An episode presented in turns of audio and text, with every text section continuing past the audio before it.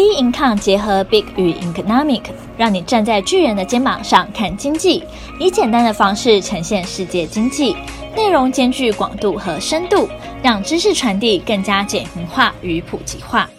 各位听众好，欢迎收听小资生活理财术。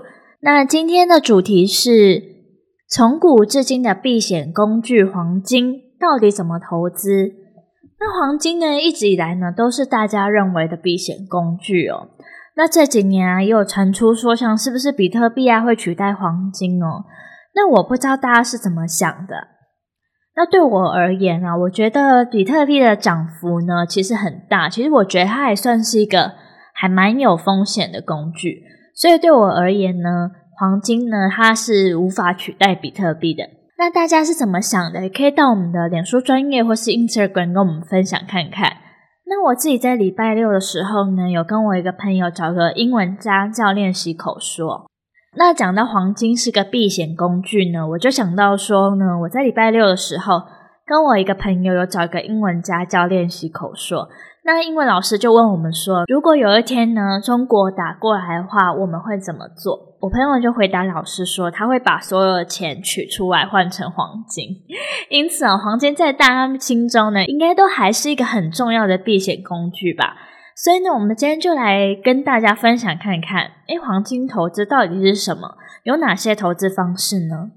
那我今天介绍所有黄金的投资商品呢，其实我们在 BingCoin 官方网站上呢，有写的还蛮详细的。不过呢，哦，如果我通通说出来的话，大家一定会觉得听得很累，而且有些不一定是大家想知道的重点。所以我今天就挑一些大家比较想知道的每种投资方式重点出来讲。那你有详细的想要更深入了解的话呢，就可以到我们 BingCoin 官方网站上。那你只要搜寻一次搞懂黄金投资，就可以搜寻到这篇文章。那黄金的投资模式呢，其实是相当多元化的。像是实体的商品的话，就是像黄金块啊，或是金币啊。那实体到非实体之间的商品，就像黄金存折啊、黄金现货。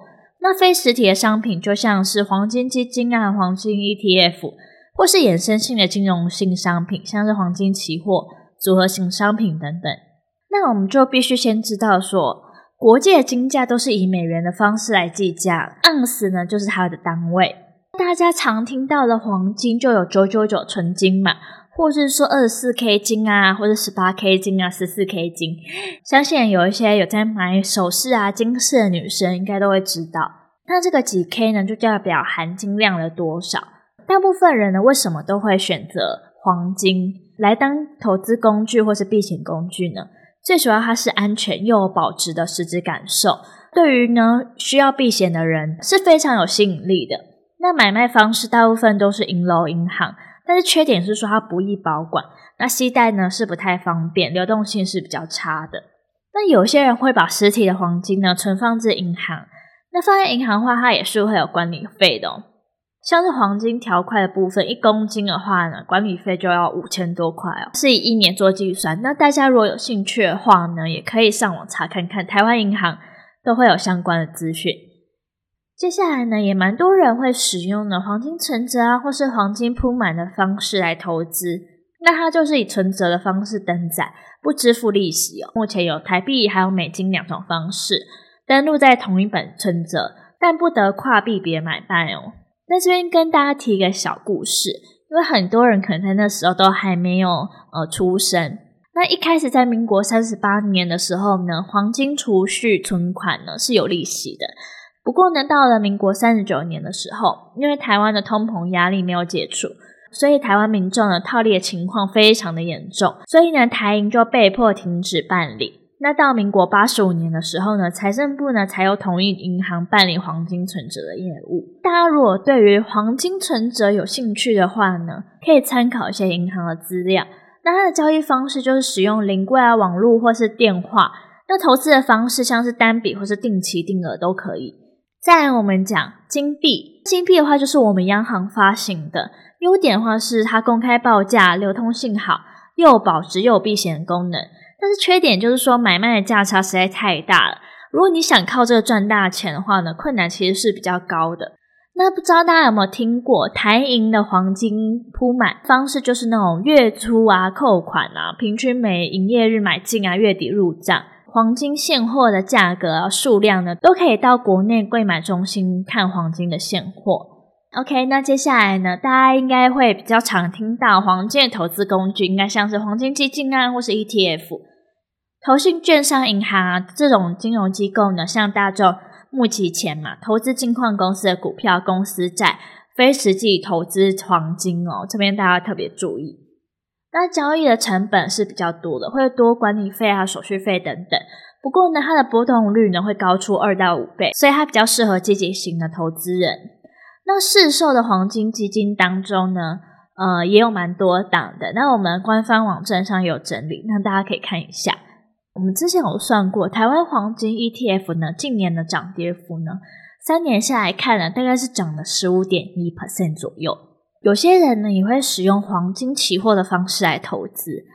什么是黄金期货呢？就是以未来某个点的黄金价格作为交易标的的期货合约。那是采保证金的制度嘛，投资啊，盈亏都是有进场到出场两个时间的金价价差，那可以双向投资，投资人可以选择到期时进行实物的交割或是平仓。那黄金期货投资呢，是具有杠杆效应的，价格波动呢，风险呢，同样的也比较高。那一口黄金的期货呢，原始保证金呢是三十三万元，那它的成本就是换仓的成本加手续费加。汇差有到期日，那如果你是使用价差合约的方式的话呢，它是使用交易的杠杆原理，通过买卖价差获利的一种合约式的买卖，那这个价格会波动比较大，不过它的成本会比较低，因为价差大概是零点零二 percent 到零点零四 percent 左右，再加上利息加上汇差，那最小的单位呢比较小，也比较有弹性，保证金的需求也比较低。并且呢，它是没有到期日的。那大家如果有兴趣的话呢，可以到国内的券商去下单。再来的话呢，就是组合型的商品，保值型的黄金组合型账户啊。那它连接的标的是什么？像是外币定存啊，加黄金契约的金额，也就是说做选择权的买权哦。运作方式是这样的：第一步呢，你必须选择承做的币别跟商品，以及承做的天数。第二步呢，设定基准的价格。在第三步呢，期满收取账户本金及总收益。不过这边要特别注意的是，因为它这个是不受存款保险保障的，所以呢，交易损失呢可能达原始投资金额的二十 percent。所以大家这样听下来呢，其实发现说啊，在市场动荡或是经济不确定性高的时候，许多人会将资金呢转往黄金来避险。不过今年比较特别，不知道大家今年有没有发现，其实很多人呢是往比特币的方向去避险哦。不过呢，还是有非常多人是很信任黄金的，把黄金当做避险工具。但是呢，事实上投资黄金呢，还是有以下几点需要注意哦。第一点呢，就是黄金市场的规模会比较小，它的流动性呢就会比较低，再加上呢价格波动幅度大，行情呢其实你是不容易去掌握的。而且金价是采国际美元报价，会有汇兑的风险。那黄金价格还有国际行情的联动，资讯上呢其实是会有落差的。像是今年度的话，大家应该原本觉得说，诶，有避险需求的话，黄金的价格应该会涨吧。但是呢，今年黄金的价格涨动的幅度呢，其实是不如比特币的。再来呢，是黄金为非生产性的资产。永远呢不会产出任何东西，只能希望呢将来有更多人花钱把它买走。所以这就是投资黄金呢会有几点需要注意的地方。疫情呢肆虐，那避险资产需求很高。我相信呢很多听众呢有曾经心动，想说诶是不是改做黄金呢？然后看看金价会不会涨。心动呢归心动，不过呢要在投资之前呢一定都要搞清楚。这商品到底是什么？那适不适合你？一定要做好分析之后再下手投资哦。那今天的小资生活理财术就到这边结束，那我们下期节目见，拜拜。